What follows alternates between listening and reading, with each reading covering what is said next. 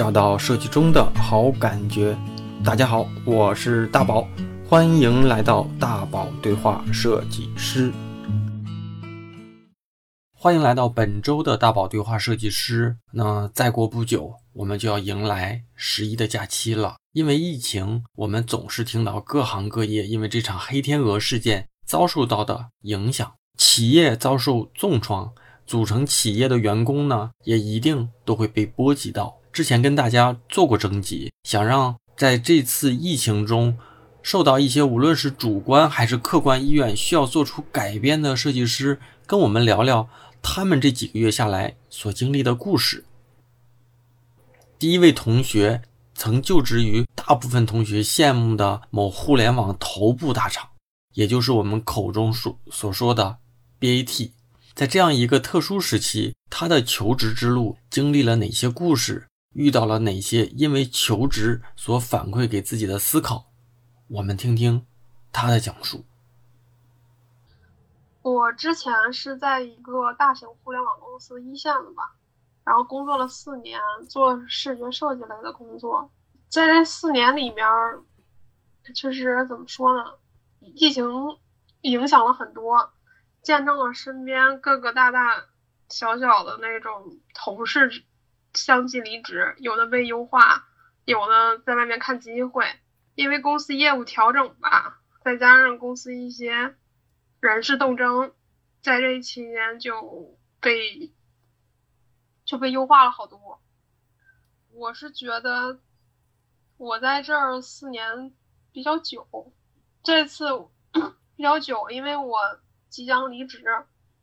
因为我我在这期间也经历了一些变故，包括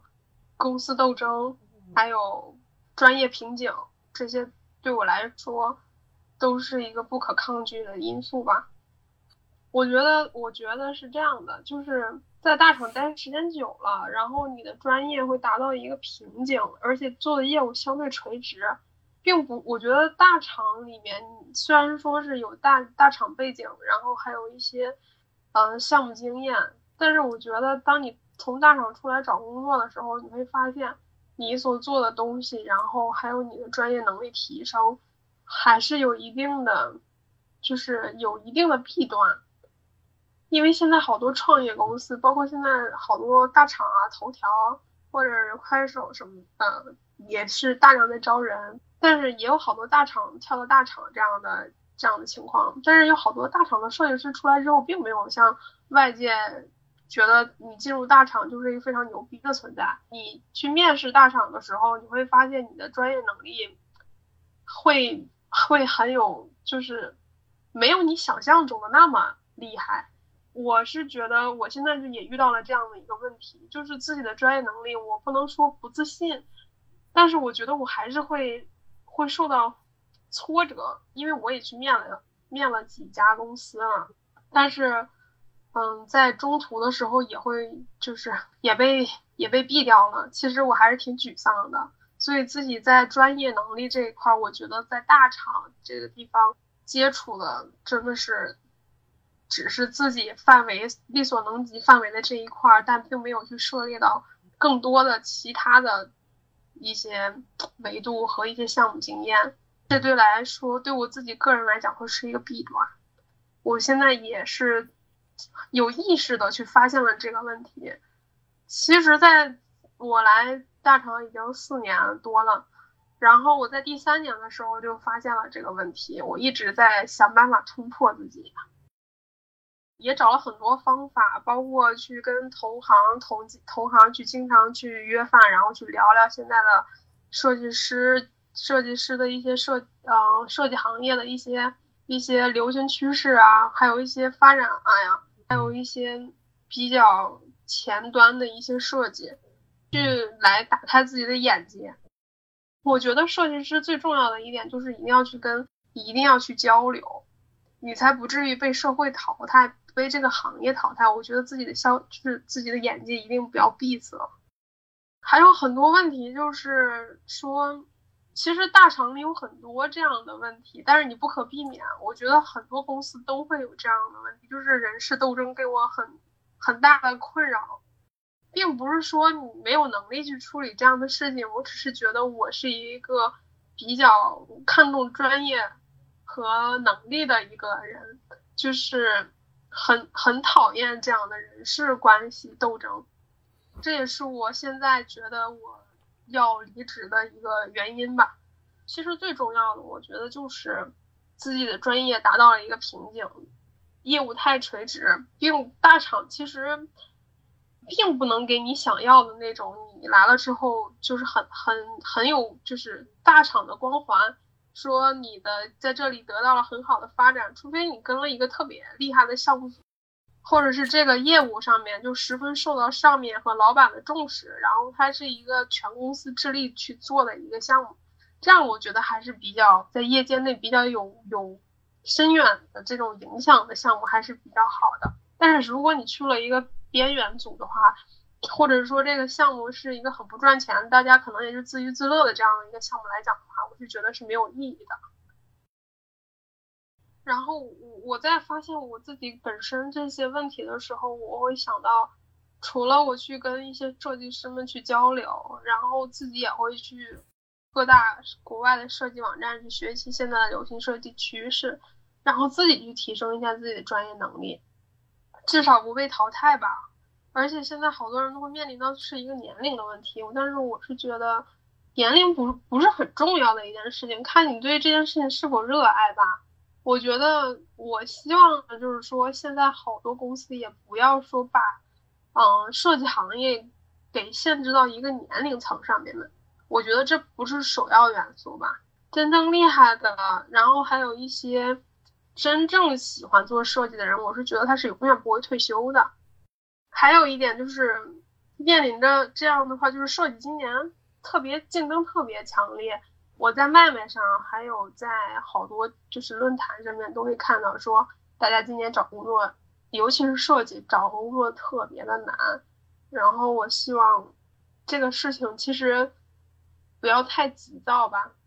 其实也想过要离职，或者是在公司内部去转岗什么的，但是我可能发现了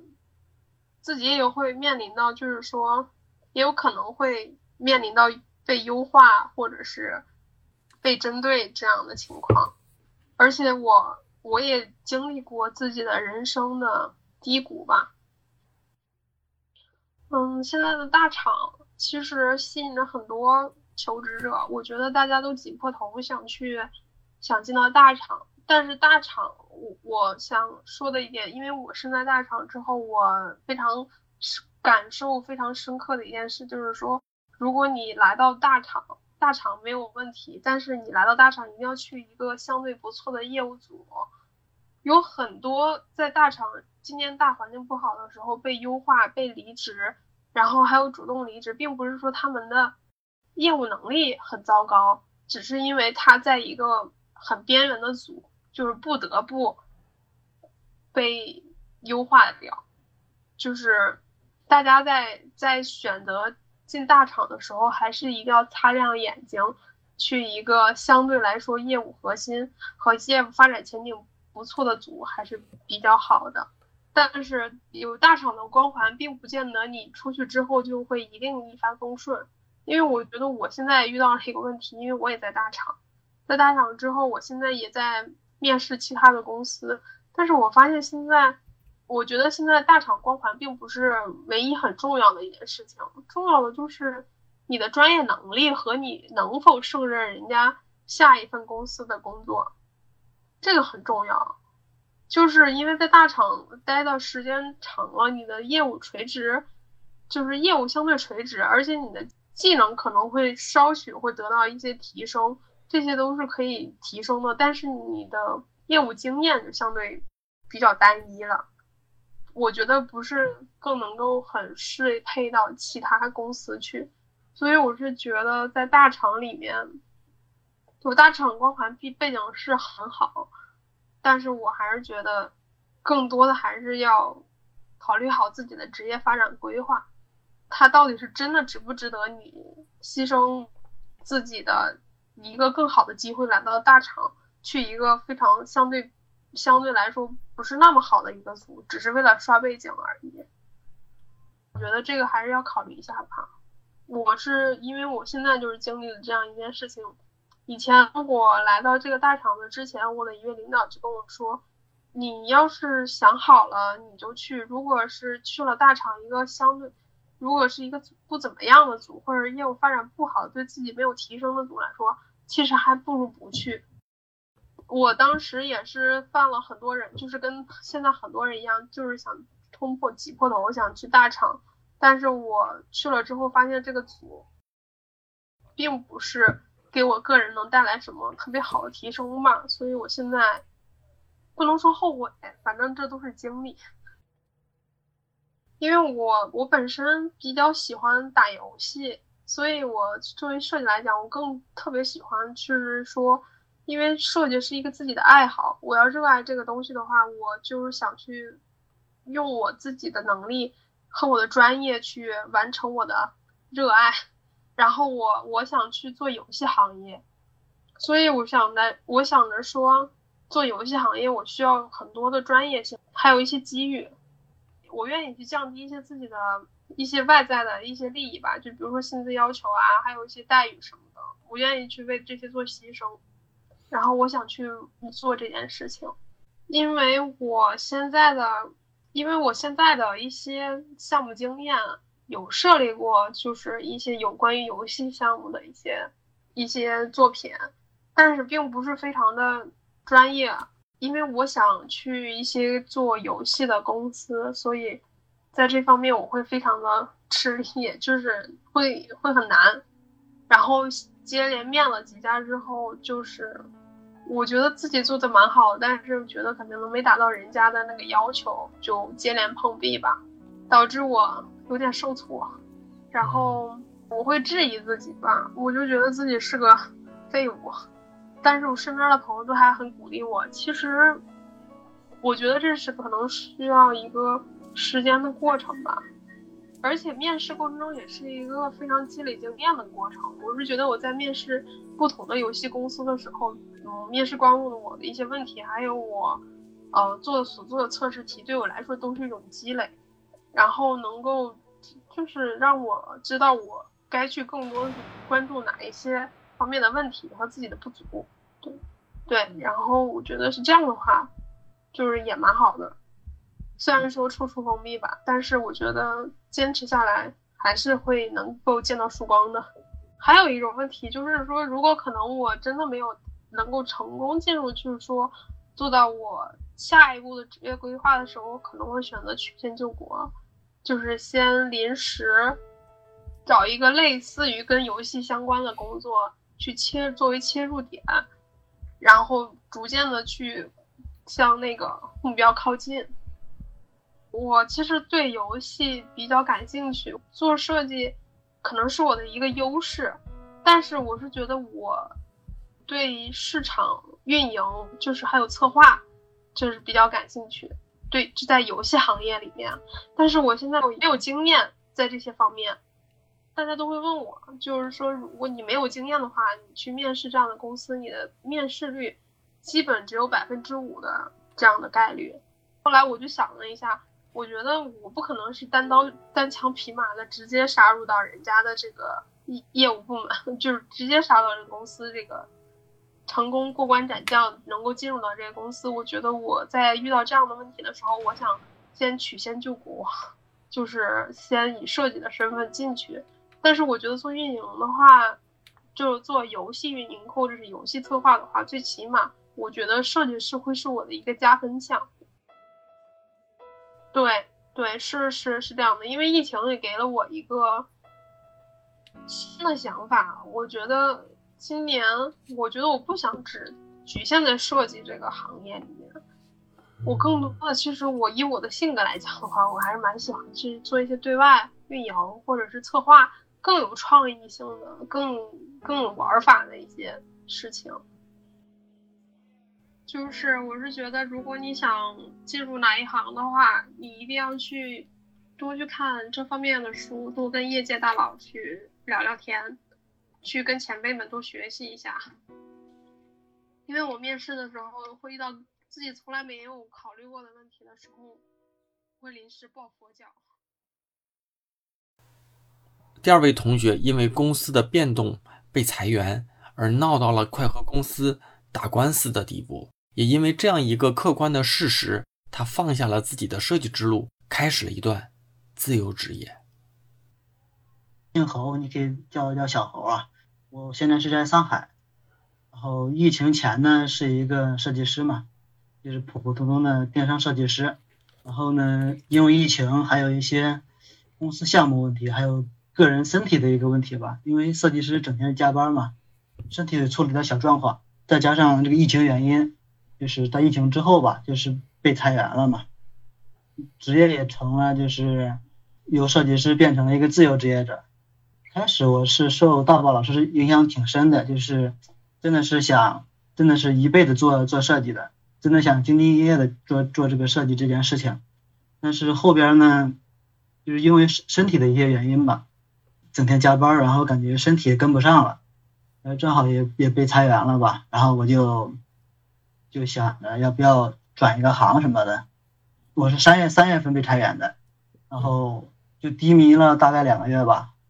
三月份裁员，六月份的时候就是决定做一个自媒体，就是 B 站的 UP 主，UP 主上传一些自自认为一就是有意思的一些视频。现在呢，也是一直一直在做这样的一个一个事情。首先，关于裁员的话，其实有三个三个三个大方面原因。嗯，第一点就是因为我是一个电商设计师。但是呢，我的工作这个公司呢，它是一个广告公司，这个电商项目是他自己，就是老板自己想想办法自己开发的一个项目。然后正是因为这个项目，就是招了一个人嘛，就把我招进去了。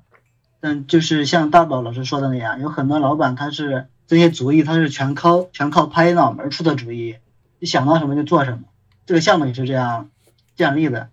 因为拍脑门这样的一个一个一个一个想法呢，往往它不好成功。就是也遇项目遇到了一些小问题吧，然后就是因为这样把那个原来一个主事的一个一个就是我的上级把他开除了都，就是因为没做好这个事情嘛。但我这个设计师，因为涉猎的面可能比较广，这个设计不行可以做其他的事情，就是先没有开除我。那这是当时就是项目不景气嘛。然后第二个原因是身体身体原因，嗯，那那一段时间呢高强度身高高强度加班嘛。确实身体不舒服，具体具体到哪儿就是手，就是我不知道大家有没有这样一个一个一个状况啊，就是一直点鼠标，食指点鼠标，然后就是食指会疼，就是可能是那个大家就是有有一个说法叫鼠标手，有可能是这个情况，就是当时我疼的话，我也没太在意，因为当时对这个不了解，然后就是疼了我就甩一甩手。然后我旁边那个妹子也整天好奇，我为什么就是突然做设计就开始甩手了。然后我的我我我另一个组长呢，他也跟我差不多，做一会儿就开始甩个甩手，就弄一下手。然后这是这是最开始的一个身体状况，到后边呢就手手就真的疼了，就是用手点点鼠标，手手就受不了，就很疼很疼。然后正好嗯这个时候是年末，就放假了，对，然后我就想着。这个手疼应该休息一段时间就好了，对吧？然后就是经历了一个那个疫情，疫情就是因为我是那个河南河南那片河南安阳的，就老家在农村里边，我正好是回到农村了。当时呢是把电脑留在了那个那个小我们那个县城里边，我我我把电脑留在县城那个家里边了，然后回老家去过年了。因为一般情况在老家只会待一到两天就回去了，或者三天就回去了。然后，但是呢，那一次就是因为疫情，连那连那个农村都出不了了，就直接被封村了，从年前封到三月份，所以这个公司是要求二月十号吧，就是说二月十号要来上班了。但是我因为我因为这个情况了，我就没法去上班，然后我也就跟领导就说明情况，而且也没有电脑，然后领导也就是可以理解怎么怎么地，就是那时候都挺好的。就是可以理解怎么怎么地的，但是呢，然后就是因为疫情影响，到三月十号呢，不是到三月一号左右吧，我终于可以进到县城里边，就可以准备去回上海呀，可以回回上海了。然后呢，正好这个三月五号左右，我领导就给我发消息说，哎，一直在催我嘛，快点过来，怎么怎么地的，要不要不然领导那边就是老板那边也不好说嘛。然后我就行，然后我就我就买票，然后我就说我说好，我马上就到了，我在那买票呢。到三月十号的时候，我在高铁上，还一边跟同学聊天呢，嗯，然后就是突然收到了一个还是那个领导的信消息，说你可能要你可能要重新找工作了，这就是被我被裁员了。然后呢，其实这个我一开始就挺震惊的。因为三月五号还在催我赶快过来，三月十号告诉我被裁员了，而且我是在高铁上，这个第一时间真的是难以接受的这个这个事实。然后我就讲，那那为什么呀？怎么怎么地的？然后他就跟我解释了，就是说你首先你这么长时间你没来，怎么怎么地的？那我说我也不是就是直接旷工啊，我也是跟你请过，确实跟你请过假，而且经征求过你的同意的，那对吧？所以你这个理由是不成立的呀。就又少一些其他的方面，比如说项目不行，因为疫情，呃，公司不景气，就是嗯卖惨嘛。我首先我是可以理解呀，对吧？因为设计师就是要有一个同理心嘛，我肯定可以肯定可以理解。但是那那个工资该结的得结，然后那个赔偿的话，你稍微赔赔点就可以了，对吧？那不可能说我我都来上海了，你你就直接就说把我解雇了，这段时间我可能连。门都没法出，对吧？这些东西都是我的自己的一个损失啊。我说，那你对吧？把工资给我这个月的工资结了就可以了，其他的赔偿的话也就算了。虽然我这个这一个月没没工作嘛，因为在家里边没电脑，但我就想的是，这个月工资可也可以算作补偿吧，就是一个月工资嘛。然后那个领导的意思就是，这个可能比较难，但是可以跟领导商量。然后，然后就是他跟领导商量的结果就是一分钱不给，那我肯定不同意呀。结果就是一分钱不给，然后，但是呢，我肯定不满意啊，对吧？因为，因为我平时比较佛系的一个人，但这个真的是伤害到自身利益了，那我就，那我就，那只能走那个劳动仲裁了嘛，走中那个仲裁，然后就去申请。然后呢，因为当时刚来上海。三月十号，那个仲裁部门都没有上班，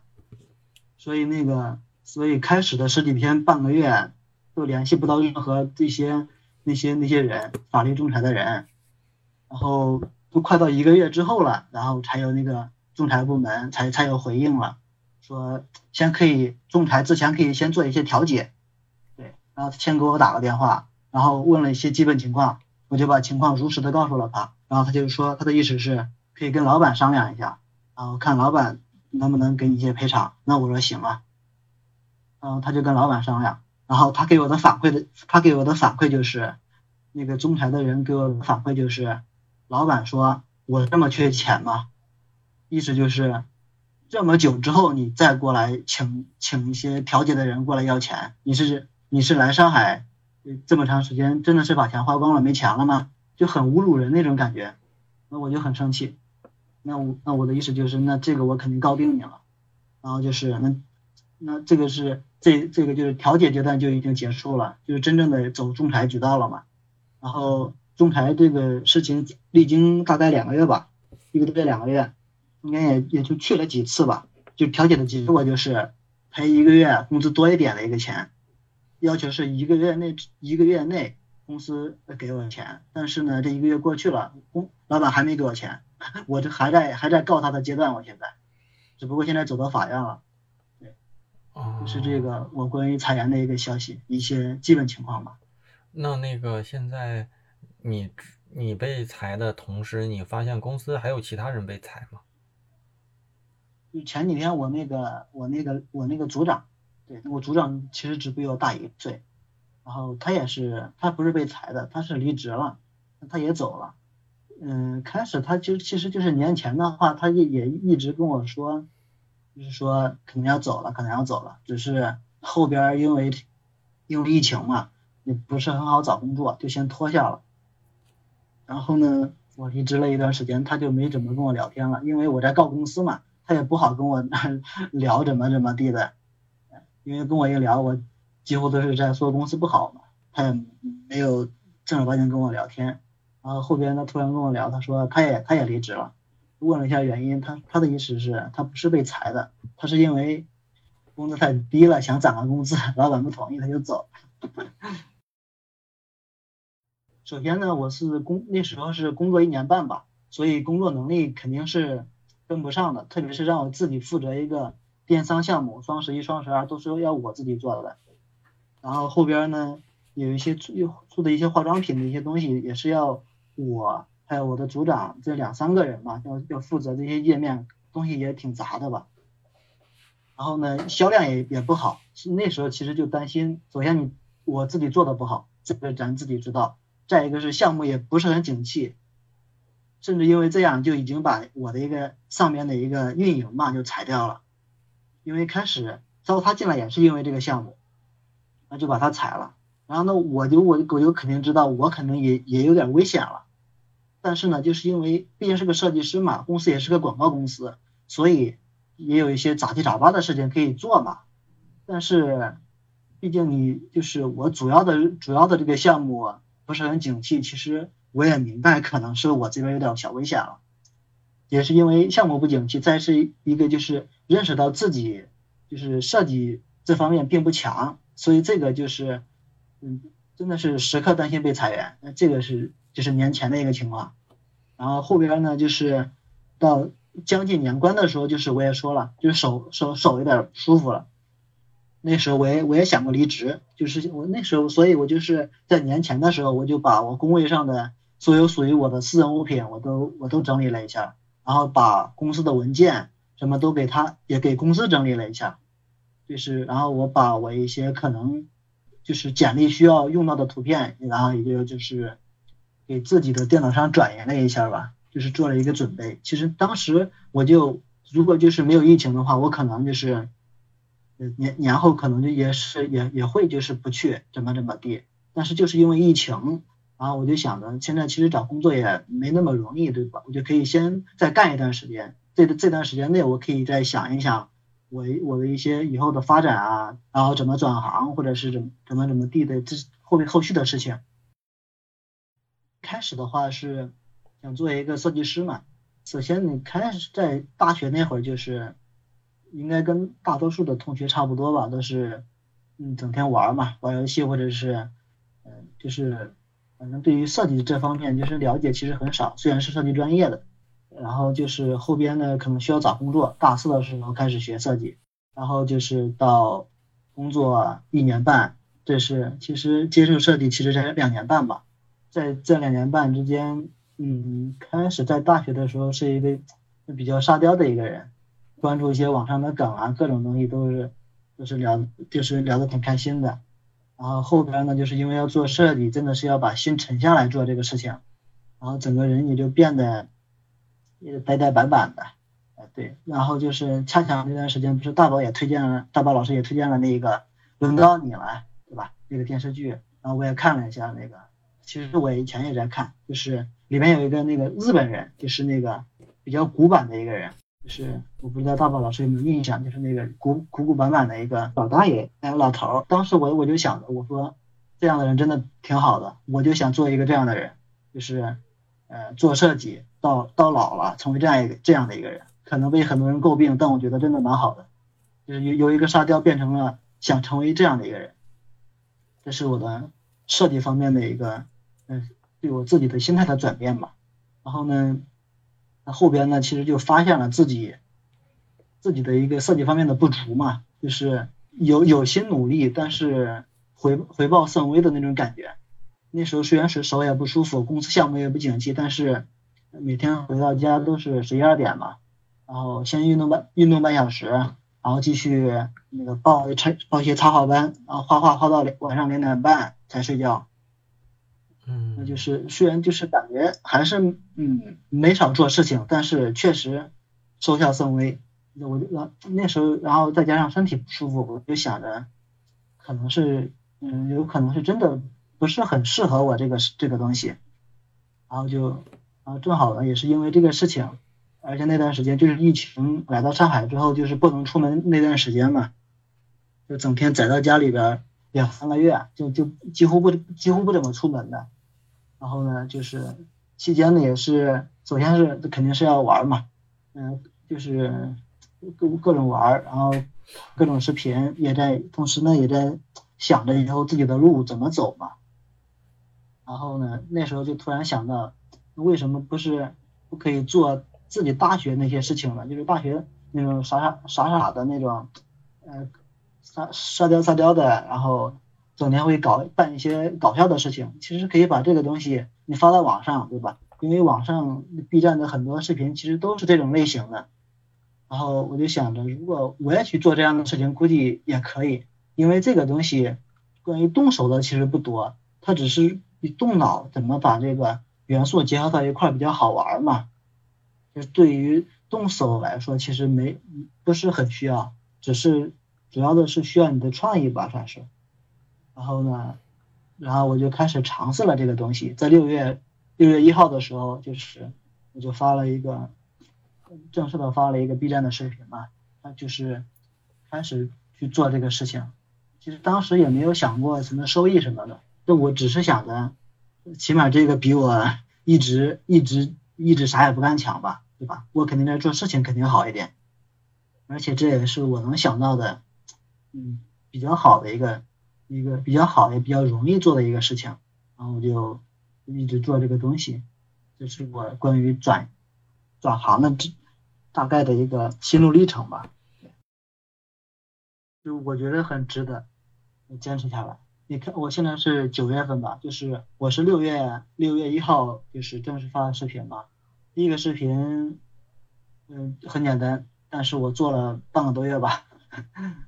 就断断续续的嘛，因为因为也不是，还是怎么讲呢，还是为了为了高兴嘛，为了好玩嘛，就是想做的时候就做，没事的不做的时候就找找素材，就然后就是断断续续搞了半个半个半个多月。然后终于发了视频，因为就是当时我发之前，我觉得这个视频肯定是那那肯定那不用说了，那要爆火，对吧？发了之后，其实发现 不行，而且当时就是运气特别不好。如果就是我那个视频能早发早发一个星期，可能真的会爆火。但是因为因为我是做的关于一些 网红热点的一些事情，正好呢，那网红那段时间出了点事情。所以这类的视频都不太行了，我就我就正好在那个当口，就是那个事情发发生之后，我就发了这个视频，所以就是反反反响不好，就是但是也有很多人说做的其实还可以，但是就是嗯观看量少嘛，到现在我我昨天看了一下，观看量才三千，蛮少的。对，这是关于我第一个第一个视频，然后后边呢就是。从第一个视频到我真正的可以在 B 站赚钱的这段时间，大概有两个月。然后这两个月里边呢，经历过各种一些低谷，然后呢也被很多人骂，也也有也有很多人安慰，就这样。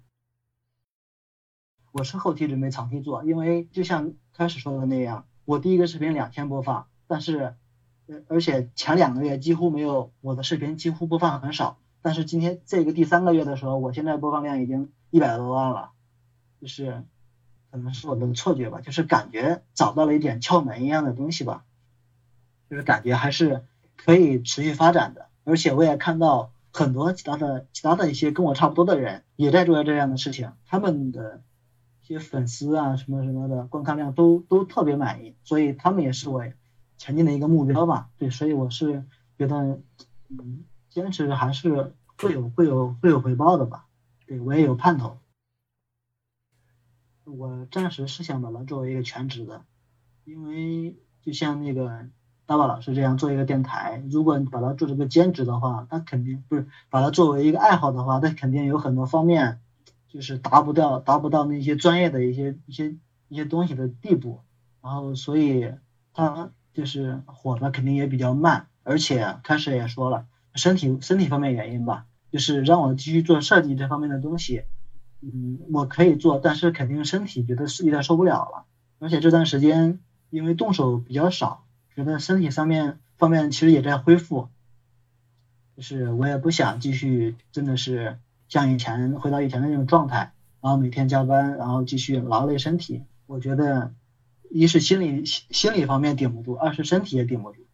所以我就想把作为一个 UP 主这个事情当做主业来做。然后前几天我也跟同学就是大概的聊了一下，他也跟我出了一些其他主意，就比如说你可以周六周日去教小孩画画，怎么这怎么怎么地，就是你把这个当副业，你做视频是主业，对吧？就是给我出了一些点子，我觉得蛮好的。但是我现在其实真的是一心扑在这个嗯做视频上面，就是我暂时没有想好以后，比如说做视频不行了，以后要干嘛我不知道。我现在只我想的就只只有一点，我要把这个东西做好。对，怎么就是开始的话，也不就说了嘛，就是那个现在做 UP 主三个月，前两个月没有收益，然后第三这三个月现在呢，其实倒是有点收益了，大概就是，嗯，那个以前工那个收入就是大就是以前工资的一半吧，甚至还少，但是我觉得还可以，我挺满意的，因为我们工作之后吃饭都是自己做饭，平时的花销也很少，没什么花销了，嗯，我觉得。挣这么点钱，而且是特别是初期的话，我觉得嗯挺好的，而且家里边的话也没有什么特别需要我拿钱的地方，对，所以我有一个这样，就是暂时有一个想做自己事情的一个一个任性时期吧，想坚持下去。如果现在真的是不能坚持的话，那可能这个事情以后会后悔的。就是关于我做这个内容的话，就是，嗯，就是做的比较就是关于一些游戏方面或者是国产动漫方面这一些这样一个比较沙雕的一个沙雕搞笑的一个系列视频。大学生可能会比较比较比较喜欢这些东西。如果就是在职场工作个两三年以上，可能就对这个不是很感兴趣了。所以，呃，我是觉得个大宝老师的这个听众的话，一般都是。工作者，所以可能对我的视频不是那么了，不是那么感兴趣。但是如果你喜欢，比如说像嗯撸啊撸主播，还有一些 还有一些一些国产动漫，例如元龙啊、阿依零、阿依零不是国产动漫，就是关于这一些比较热门的东西的话，呃，可以去 B 站搜一下我，我叫白马猴子，对，白马猴子。当时我的想法是，主要是想做流量，就是我把观看量弄上去，然后就是，但是呢，后面发现一个问题，这样观看量上去了，但是粉丝的那个上涨度却却却没有那么多。虽然有一百一百多万播放吧，但是粉丝其实还不到一千，马上到一千了，但还没有到。然后有一些其他的 UP 主的话，那可能别人播放量就只有几万、几十万。别人的粉丝也可以达到好几千了，所以呢，我就想这个问题的话，所以后边我想做一些小转型之类的。为这个转型呢，也是在做新视频嘛。然后这个视频呢，也是做了大概快半个月了吧，所以我将近将近两个两个星期没有没有更新视频，对，就是为了后边再做一个小转型吧。但是总体的一个视频的一个内容，几乎就是关于一个。搞笑沙雕的一个一一个一个一个一个一个方向去做的。有人因为裁员而焦虑，也有人计划着在这段求职时期好好的充盈自己的专业技能。让我们听听这位同学在疫情期间的故事吧。我是从业不久的吧，一个电商设计，然后我是算是一个就是非科班出身，然后后来转行。进入这个设计行业的，一九年年底的时候，其实我们当时我们公司就感觉出来要开始裁员了。当时公司业绩就已经有些不老大好的，然后就开始有裁员。我们公司嘛，它是电商公司，是一个挺大的电商公司，是一个做跨境电商，然后它是分成有做不同的类目的项目组。然后当时他公司有了一个变动，就是把我们这些分在各个项目组的设计合到了一起，然后单独成立了一个设计部。然后当时我觉得这是不是就是要裁员了？然后年前他果然就是把我们这些人裁掉了，裁掉了差不多一半吧，大部分都是一些新入职的就已经裁掉了。完又赶上年后，又赶上这个疫情的原因。他又进一步的那个缩减了那个人员，我就正好被裁掉了。其实当时我是已经打算年后离职了，但一看吧，这个疫情它正正好要裁员，然后我就等等吧，看看结果，然后就正好他后来又招来两个新员工做那个 3D 渲染的，然后就把我们这些做纯平面的就给裁掉了，就是这么一个样子。我觉得挺不错的呀，我因为我说了呀，我年前本来就是打算年后要离职的，然后因为疫情原因，哎，又多上了俩月，嗯，两个月的那个线上办公，去线上，然后又之后正好裁员走了，拿了补贴，我觉得挺高兴的。当时我是想的是先学习两个月的时间，拿两花两个月时间。把 C4D 好好学学，然后去做一些那个线上的兼职的线上兼职。然后我寻我觉得有 C4D 嘛，你本身做电商设计，去接一些那种需要渲染的三 C 数码类的单子，可能会比较吃香一些，或者或者你后期找工作呀也会比较容易。想的挺好的，但是 没有实行下来。怎么说呢？现在 C4D 的一些基本操作概念倒是学会了，但进一步的去做那个渲染呢就不行。建模方面倒是学的还可以吧，学个七七八八的，但是后面就不行，只能说有一些了解。这半年来，我先是当时是我年前嘛报了两个网课，因为我是非专业转转。的设计，然后我觉得报两个网课嘛，一个是那个版式的，一个是那个 logo 的，然后我就把这两个网课在这面几个月里头给他学了。啊，我以为我学完之后会有一个很大的提升吧，结果也是不像我想的那样，就但好像我在那个宝哥你的那个知识星球里看到一看到这个。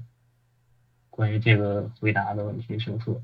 这个网课的老师他是可以教你怎么弹吉他，但并不能代替你这个怎么去弹奏。学完之后有一些效果，嗯，但是没有说那种你学完之后啊，本来觉得一个很菜的，学完之后就能成了一个高手了，没有那这这种的。我觉得这个。主要原因肯定是在自身，就是自身你比较懒嘛。你有了很多人也像我，总总觉得我以前是没有时间学习，然后这次时间也挺富裕的，然后时间挺富裕的，我也没有去做什么东西。我觉得最大的原因就是自己懒，还没有这种坚持。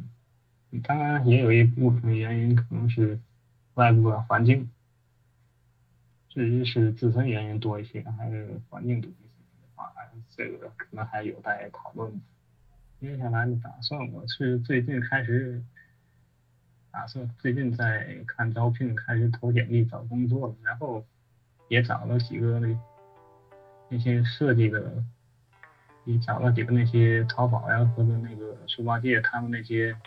外包的单子去做一些单子。我发现这个挺不错的，虽然他们钱不多吧，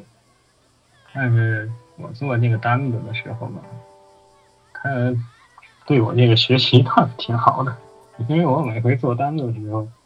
哎，你就你就会有学习的动力。那我倒是没有焦虑感，嗯，因为我也是九零年嘛，我今年也三十了。你说前两年二十八九的时候。确实是比较焦虑，都觉得你三十岁要怎么样怎么样。你现在到了三十了，也就这样了，你能咋样？对，所以我也没感觉焦虑。当然也可能跟我的生活压力不大有关系。我是毕竟是在家这边待着，然后嗯，租房啊、花销呀不是很多，没有太大生活压力。嗯，这结婚之后可能会有压力。不过我女朋友的话。他倒是比较支持我在家学习，但是我也跟他说，嗯，跟他说在家里看，然后他，嗯，也就是，嗯，也不说那你就去找工作呗。反正不管是学习啊，还是找工作，他都挺支持我。但是在家发展，那就不支持我了。哎，宝哥，你以前总说过那个职业偶像，我经常看你电台聊聊的。我最期待的状工作状态，其实就像刘宾客那样。嗯，你像他那样，在一个自己住在那个小县城啊，然后自己做自由设计师，接单接单子之前完全，然后媳妇儿自己开个咖啡店啊，每天到店里坐坐呀什么的，我这这个是我最期待的一个状态。现在对这个工作上面，我现在不是太想找工作，因为你看，宝子，宝子，我们离职之后嘛，之前的人他不就是做设计的人就少了嘛，然后他再招的人也肯定没有之前多，然后现在他们就每天生活在一个九九六的状态中，然后现在我了解到好多好多那个公司都改成大小周了。咱们加班也变多了，你招生招员工又变少了。第四位呢，也是我们这一次的最后一位同学，他的几次换工作的经历都有着特殊又不算特殊的原因，也因为一场事件改变了他对职业的看法。呃，我就姓蔡，然后我过去的话就是呃幺八年六月毕业吧，对。然后出来的话，因为刚出来不懂，就去可以说去报了一个培训嘛。就那那时候比较不懂，就可以说有点被忽悠过去了吧。对，那时候，然后在里面的话，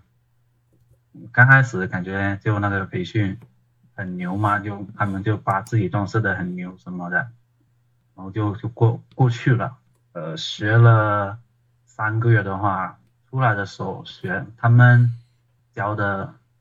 怎么说呢？教的东西实用的什么的就很少没有的。然后我在里面学到的话，最多的话就是那些怎么怎么坑蒙嘛，是吧？对吧？就怎么说呢？装装修装饰自己吧，对，包装自己吧，可以这样说。呃，也也学了很多，几乎说是。呃，设计类的那些软件我都有学，就全部都学了，就类似于把我带进那个设计的那个入门，也帮我拓宽了一些眼界。对，然后后面出来的话，大概在幺八年十月份左右，就去找工作，找了一个，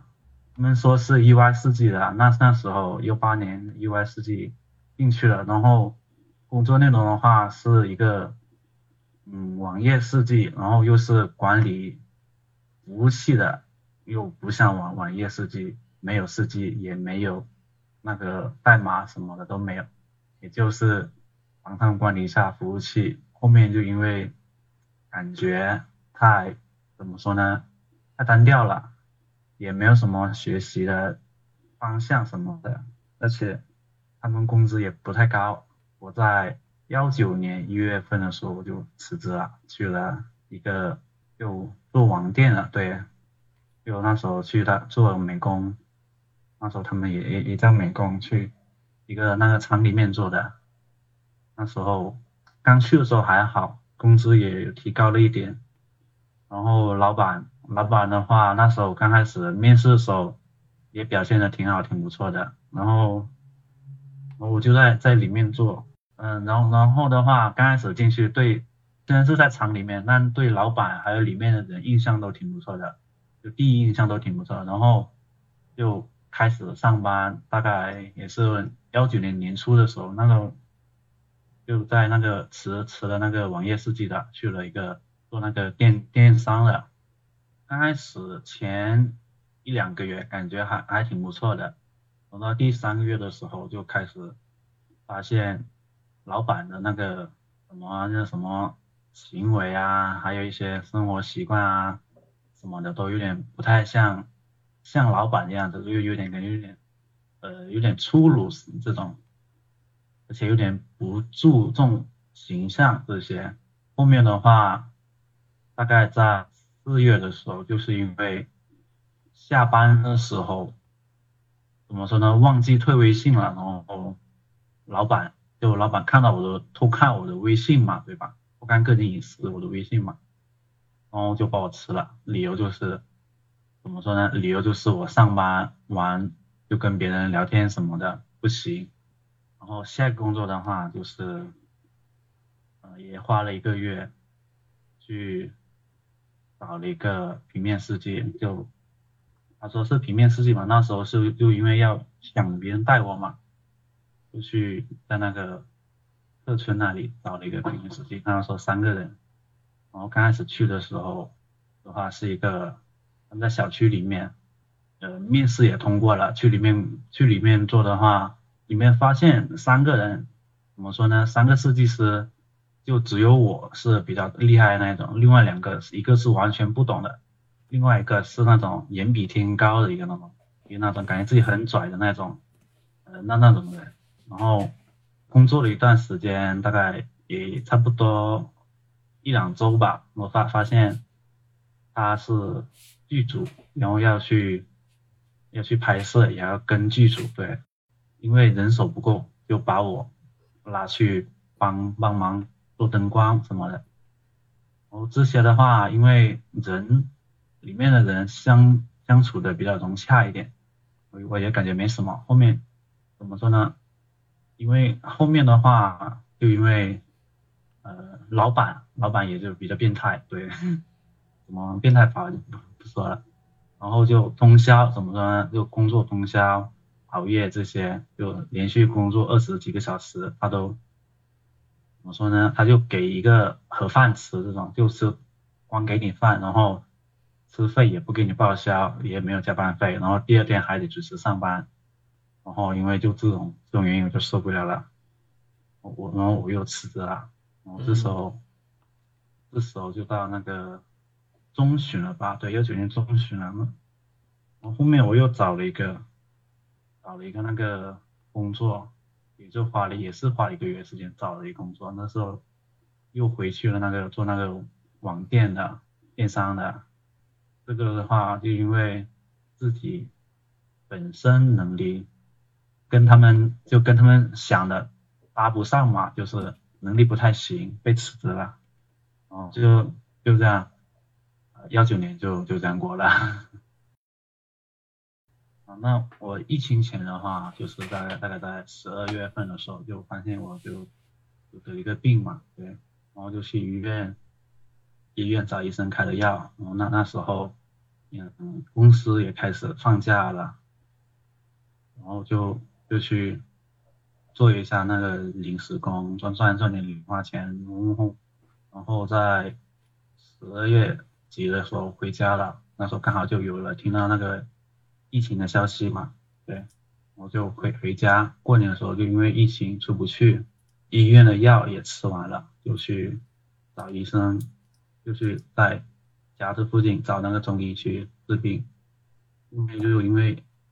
在疫情期间吧，就可以说把这个病大概治完了，就没有那种特征了，就像像正常那种对。然后等到三月二月底的时候，就去广州继续上班。三月多一点点的时候，又发现，就发现我这个病的那个有有有很有一点地方没有治好，又又回去又去在微信上问了那个医生，医生就建议我去找那个医院检查。怎么说？然后这这时候嘛，因为疫情的话，公司也呃也开始就降薪了嘛，就开始降了那个销售的，对，就降了他们的薪，对，然后我看。我刚开始以为我没有什么，我不会，应该不会涉及到我，因为我只有一个设计师嘛。然后后面的话，大概在四月份的时候，大概在四月份的时候，我的呃公司也降了我的薪，然后我也呃我也迫急的想去医院检查一下我的身体情况什么，也没有什么时间上班。然后那时候就也就因为这个契机，我就辞了职，就在四月底的时候，对，开始去医院就查我这个病。刚开始的话，前两家是什么情况？我也不知道，就是可以说是从小医院吧，就从小医院开始，呃，开始检查起。怎么说呢？感觉他们不太专业吧，就就换，一直换，换到那个比较出名一点的医院。然后那时候就开始了比较更全面的检查吧。过去那那边嘛，找那个医生，然后医生就直接给我安排住院了。后面就检查，就怎么说呢？呃，术手术前检查吧，对，检查完之后，就发现我还有结石，对，不是在肾那边的，对，后面怎么说呢？就裂出来的，就光要手术解决裂出来的东西就有五项，那时候看的时候，整个人是懵的，反正有点怎么说呢？有有点塌了，天塌的感觉，嗯，没想到自己的病那么严重。回回头想想吧，就是因为自己太不注重于身身体了，然后那时候就只知道怎么赚钱啊、省钱啊这种，就不顾自己的身体这种。后面就那时候想想就有点后悔，不该这样的。就现现在的现在的话，就刚手术完大概十天十天左右，再回回家再休养，然后。呃，从辞职到现在大概有三四个四五三四个月了吧，应该，就感觉自己落下好多东西了，有点颓了，好像，整个人都变了。嗯，我现在的话就就因为我之之前的话，之前的工作是乱找的嘛，就没有方向的。现在的话，因为也在找，怎么说呢，在。到医院治病的期间，我也就找到了，可以说找到了自己的方向吧，就打算按照那个方向一直走吧，也没有什么远大的目标，就一条路走到黑这样子。然后找工作的压力的话，家里面没有给我什么压力，我自己也没什么压力，因为可以说经历了一些 一些事情，心态好了很多吧。就是那个。品牌事情嘛，就品牌事迹，就之前大概四月份的时候，你不是发过那个吴晓波那个那个嘛，对啊，那时候就去了解了一下嘛，然后感觉就挺挺喜欢的吧，因为品牌设计我之前就很喜欢了，对，然后就就去报名了，就在那学，就一边一边工作一边学，然后在。休养的期间，也就在失业的期间，我也就也有有在学，打算换这样的工作，以后就直接做做品牌设计这一类的，做别的了。对，因为你你也说过嘛，对，就就怎么说呢，就呃什么都会，什么都不会这种，我还还不如做做一样，专精一样比较好一点。总之，在这些日子里，疫情带给我们在方方面面，不管你想不想要。但必须要面对的事情，我找来这些普普通通和你一样的设计师来讲述他们的经历，也许你会从他们的经历中找到自己的影子。而想要改变自己，需要在一面镜子中先发现自己的问题。那这些故事，希望能成为你对照自己的那面镜子。好，继续邀请大家加入我的微信听众群。进群不麻烦，加入方式呢，就是在我的公众号里回复“群”啊，加群应该也都能找得到。还有一个很重要的暗号，就是我的知识星球啊，就像我之前提到的，最好的投资就是让自己更有竞争力。那这开星球一年多来，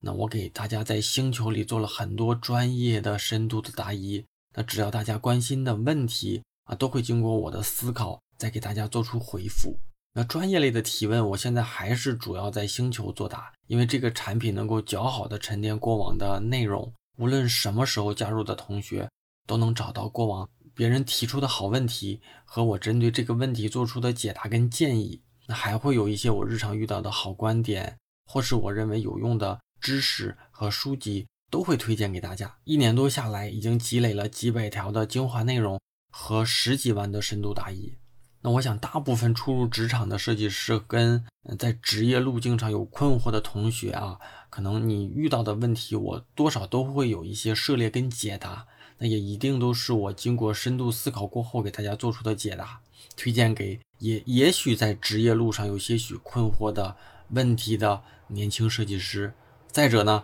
就是大宝对话设计师的忠实听众。加入方式还是万年不变的，加入方式就是在我的公众号大宝频道里回复“归队”啊，归来的归，队伍的队，就能收到一个弹出消息，扫码呢就能够加入了。虽然是付费社群，但现在一定是最便宜、最合适的进群时间。那每一次我都会重复啊，那就是种一棵树最好的时间是十年前，第二好的时间就是现在。当然，只有进群的老同学才能知道这里的价值到底有多大。好，在节目的结尾，再次感谢一下给节目打赏的这些同学们啊。那第一位同学是路旁的桔梗 F 啊，下一位同学木生，再下一位同学叫麦琪啊，下一位同学是花蜜子啊，然后是 Jason 啊，再就是。朱莉啊，朱莉啊，还有最后的这两位铁杆的同学，一个是八大明，还有一个是东于一世。那这样的一个节目形式，第一次做，嗯，期间我跟要要讲述的这些同学们的沟通跟准备的时间都不够充分，所以也请大家能够理解。那后期可能还会有这样的形式，也可能根据大家的反馈，后期会暂停这样的一个讲述方式。总之呢，希望大家多多理解，多多支持。当然，也希望大家能够亲口的做一个讲述者来参与我们这样的一个节目哈。那咱们就下周三。晚上十点钟左右啊，网易云音乐、喜马拉雅、荔枝、蜻蜓等苹果播客啊等主流的音频平台会同步的更新，咱们就下周再见吧，拜拜。